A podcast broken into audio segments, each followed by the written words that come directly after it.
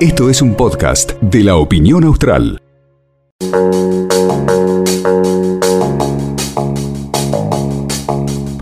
17 horas 21 minutos en la República Argentina. Ha trascendido, cierto, que eh, el Colegio de Trabajadores de la Higiene y Seguridad de Santa Cruz se encuentra en la tarea de realizar las actuaciones administrativas con la finalidad de dilucidar qué profesionales comprende el colegio de mención. Actualmente son tres quienes encontrándose matriculados por este organismo para la obtención de la matrícula habían acompañado documentación falsa en donde eh, sostenían que la residencia se encontraría en el territorio de la provincia en una localidad del norte provincial. Pero bueno, vamos a aclarar bien este panorama. Aquí lo que se está denunciando es a varios profesionales que usufructuaban domicilios falsos para ejercer en la provincia de Santa Cruz. Está del otro lado de la línea Matías Hernández, es el presidente del Colegio de Seguridad e Higiene. Eh, hola Matías, buenas tardes, un gusto saludarlo. ¿Qué tal? Buenas tardes y buenas tardes a toda la audiencia. Ah, en principio, ¿cómo llegan a esta deducción? ¿Cómo descubren esta situación? Mira, ¿qué tal? Nosotros a través de una denuncia de un matriculado, eh, se presumía que una persona no estaba residiendo en la localidad de Caleta Olivia, que había acreditado un domicilio de la localidad, pero que no residía ahí la misma. A raíz de esto y con la denuncia en la mano, se iniciaron las actuaciones administrativas correspondientes, se le solicitó la colaboración a la policía de la provincia de Santa Cruz para que pueda constatar la veracidad de la documentación de los profesionales declarados y para constatar así oportunamente a quién correspondía el domicilio. Eh, vaya particularidad que una vez que contactamos este domicilio pudimos detectar que tres profesionales constituían el mismo, el, la misma residencia. Claro, es decir, ¿y, ellos dónde, dónde estaban? ¿Dónde, dónde, ¿Dónde ejercían el trabajo? Ellos generalmente ejercen el trabajo en lo que es la actividad minera, Eh, para la actividad minera. Pero nosotros hicimos un trabajo arduo, administrativo bastante extenso también, que estuvimos ahora trabajando con el Tribunal de Ética, porque mm, nosotros cabe mencionar que la ley del artículo, la ley provincial 3610, que es la creación del colegio, en el artículo 5, establece constituir domicilio legal dentro del ámbito de la provincia de Santa Cruz. Ahí se puede litigar entre lo que es lo legal, que es lo legal, pero el motivo y el del artículo en sí y del inciso, cuando se consensó ahí en la Cámara de Diputados, fue poder defender la mano de obra local, que los profesionales egresados acá de la provincia de Santa Cruz tengan la priorización de contratación. Claro. ¿Y la minera no le pide a usted el listado de quiénes están habilitados y quién no? Sí, sí, la minera nos pide un listado, nos pide un listado y generalmente por ahí el profesional. Eh, lo que pasa es que uno tampoco puede andar eh, como policía, visto por así decirlo, eh, viendo si el profesional está acreditando la documentación verdadera o no, si realmente está viviendo acá en Santa Cruz.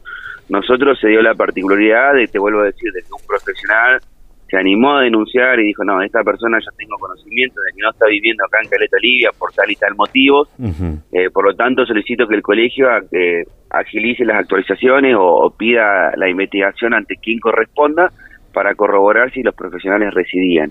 Eh, por suerte pudimos decir más o menos de que la investigación salió bien, porque se pudo corroborar de que esta persona no estaba residiendo en ese domicilio y que la persona misma de la, del domicilio desconocía a esta persona. Entonces, la verdad que, bueno, ahora empiezan las actuaciones administrativas para saber dilucidar, dilucidar la verdad, pero bueno, más o menos así fue lo que había sucedido. Ajá. ¿Y qué pasa, Matías? ¿Se lo sanciona el profesional? Ahora tiene que interactuar el Tribunal de Ética y Disciplina, que es, total que es totalmente independiente a nuestra comisión directiva. Ellos tendrán que, nosotros como presidente y la secretaria del colegio, en comisión directiva, corremos traslado al Tribunal de Ética y Disciplina para que ellos tomen cartas en el asunto. Se revisa el código de ética porque nosotros como colegio de ley tenemos que dar cumplimiento a un a un dictado de un reglamento de ética y se bueno se revisa los deberes, derechos del matriculado y demás, y uno de los deberes es presentar la documentación y cumplir, y hay una declaración jurada que vos declarás que la documentación presentada acredita veracidad, entonces ahora empieza toda una etapa para llamar a la gente a, a las correspondientes investigaciones. Ajá. ¿Cuántos casos encontraron? Tres, pero hemos hecho una búsqueda de similitudes. Nosotros tenemos el sistema de matriculación digital. Ajá. Vos te podés matricular desde la página web y posteriormente tenés un plazo perentorio de 45 días para enviar la documentación al colegio, Ajá. título analítico, eso. si es que estás en Las Heras, en Caleta Olivia y demás. Eh, le damos un plazo perentorio, los matriculados envían la documentación y eso es la parte de lo que es documental. Pero en la parte del sistema digital tenemos que vos te vayas, te podés ir matriculando, necesitamos al al profesional que nos realiza la página web que haga una búsqueda de similitudes y encontramos distintas similitudes. Eh, se los ha llamado también a los matriculados y bueno, se, ha- se, ha- se presume que hay un, más matriculados, pero bueno, por ahí vos lo llamás y, o le preguntás y te dicen, no, yo ya actualicé el domicilio, entonces por ahí te presentan un nuevo domicilio y bueno, se van se van arbitrando distintas modalidades, porque como quien dice, echa la ley, echa la trampa. Claro. Y pensaba, ¿qué pasó con estos tres? ¿Se quedaron sin, directamente sin el trabajo que estaban realizando? ¿O siguen? No, no, no. No, no, no, no, creo que sí, no, eso lo desconozco, no, no tengo idea, pero nosotros ahora te vuelvo a decir, nosotros estamos con las etapas investigativas. Seguramente el Tribunal de Ética será el que tome la decisión de cómo trabajará con estas personas. Claro, está bien. ¿Y qué cantidad de, de profesionales en toda la provincia tiene matriculados el colegio? Disculpame, no se escucha. Digo, ¿qué cantidad de, de profesionales, de licenciados, técnicos tiene matriculado el colegio eh, aquí en la provincia de Santa Cruz? Hoy en día tenemos más de 800 profesionales matriculados para el ejercicio dentro de la provincia de Ajá. Santa Cruz. Cabe mencionar ahí algún punto aparte que hay una superpoblación de profesionales. Eh, la verdad que se hace muy difícil por ahí eh, que los egresados acá de la UTN o de la UMPA puedan acceder a un puesto de trabajo rápidamente y además por ahí las empresas eh, exigen que tengan experiencia mínima en algún tipo de actividad, entonces por ahí es muy difícil tratar de darle una solución a ese joven egresado.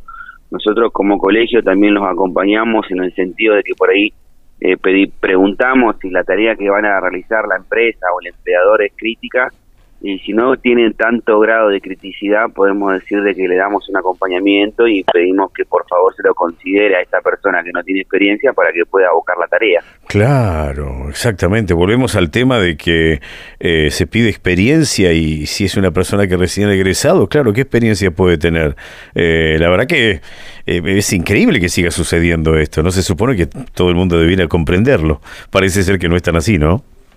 Sí, lo que pasa es que por ahí eh, también entendemos la postura de la, del empleador o de la razón social en este caso, de que por ahí puede ser una tarea crítica, un trabajo en altura que requiere bastante supervisión o un trabajo con sustancias eh, nocivas para la salud o inflamables, donde por ahí el profesional tiene que tener los conocimientos sobre qué tarea está realizando. Entonces, por un lado, por ahí también lo entendemos, pero por ahí por eso preguntamos si la tarea no eh, carece de tanta, no es tan crítica la tarea, preguntamos para acompañar y bueno, si tiene un nivel bajo de riesgo, eh, tratamos de por ahí de que se lo incluya el profesional, de última que se le haga un abordaje más seguido, Claro. o que de la misma o que de la misma empresa se lo pueda acompañar también que en vez de hacer una recorrida por ahí en la zona que está el trabajador se hagan tres recorridas para que ese profesional se sienta confortado, confiable, confiable, seguro de poder llevar adelante la tarea y el seguimiento de los trabajadores ahí en el obrador. Claro, seguro, seguro. Eh, eh, la última, eh, eh, Matías, ¿ustedes tienen injerencia en la bolsa de trabajo? Y cuando digo esto, intento preguntarles si, por ejemplo, toda vez que viene alguna empresa y necesita profesionales de este ámbito, les consultan a ustedes. Sí, siempre por ahí consultan con nosotros, particularmente le preguntan a los sindicatos, también los que están acá trabajando en Santa Cruz, eh, también le preguntan a ellos y por ahí los sindicatos también nos preguntan a nosotros. Es un trabajo articulado que generalmente hacemos entre todos. Eh, la idea es siempre, te vuelvo a repetir, a apostar a la mano de obra local, a los profesionales de. Santa Cruz. Entonces por ahí cuando una empresa nos consulta a nosotros, eh, también nos consulta el mismo sindicato de petrolero, de- por ahí nos consulta la gente de minería, del sindicato de minería que es Asigemino, Asinra, también nos consultan. Así que generalmente trabajamos articulado con algunos sindicatos que por ahí tienen la voluntad y, y el acompañamiento de llevar adelante la mano de obra de Santa Cruz. Ajá, claro, claro, está bien. ¿Tienen previsto realizar un congreso próximamente? Sí, el lunes 24 de abril realizamos la cuarta jornada provincial de higiene y seguridad, prevención de riesgos laborales.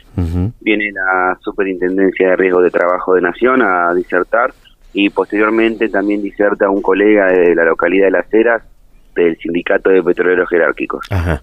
Eh, ¿Dónde se realiza aquí en Río Gallegos?